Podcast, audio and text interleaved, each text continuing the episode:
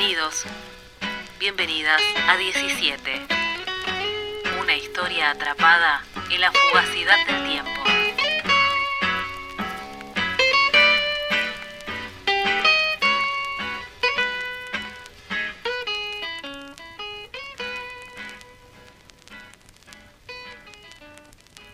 Ocho. Nada. La nada. Nada de nada.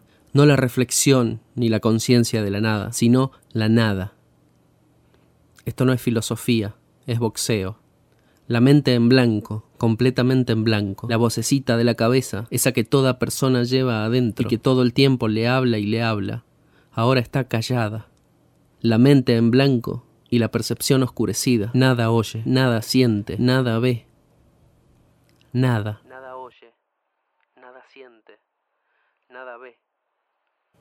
Ni el destello de las luces sobre el ring, ni el destello mucho más débil de las estrellas en el cielo, más allá de las luces. Tampoco el rugido de la multitud, pero es que la multitud, pasmada, se ha quedado enmudecida, o la cuenta ascendente del árbitro. Intuye, pero mal, a Mr. Gallagher agazapado junto a él. Tampoco siente nada, ni el vértigo de la caída, pero es que ya no está cayendo, sino completamente caído, ni el dolor del golpe singular, esa piña única, muy resuelta, que el retador le propinó en el rostro, o de los golpes varios, esos muchos golpes que se fue pegando mientras caía y hasta terminar de caer. Nada de eso, nada de nada. Todo lo que había por sentir o por pensar se ve anulado, y lo único que queda es esto, esta nulidad, un momento de la pelea y de la noche que se anula, reducido a nada, como si no existiera. También, en un sentido más amplio, un momento de su vida que se anula. Si alguna vez, en un futuro, llega a redactar sus memorias, varias páginas se ocuparán con la pelea de esta noche, y entre esas varias páginas unas cuantas estarán dedicadas a contar esta caída. Habrá de contarla muchas veces desde ahora y hasta la hora de su muerte, esta misma noche, cuando los periodistas husmeadores asomen la nariz por la puerta del vestuario, empezará a hacer lo que por años hará. Contar esta pelea, contar esta caída.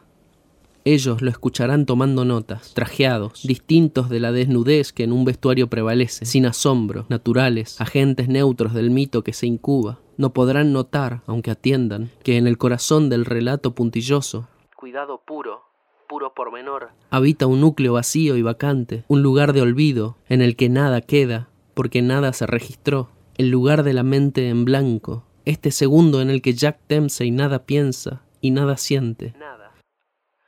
Nada de nada. ¿Qué harían los cronistas que enarbolan sus plumines si por ventura él, Jack Dempsey, admitiera y revelara este agujero hueco de la experiencia nula?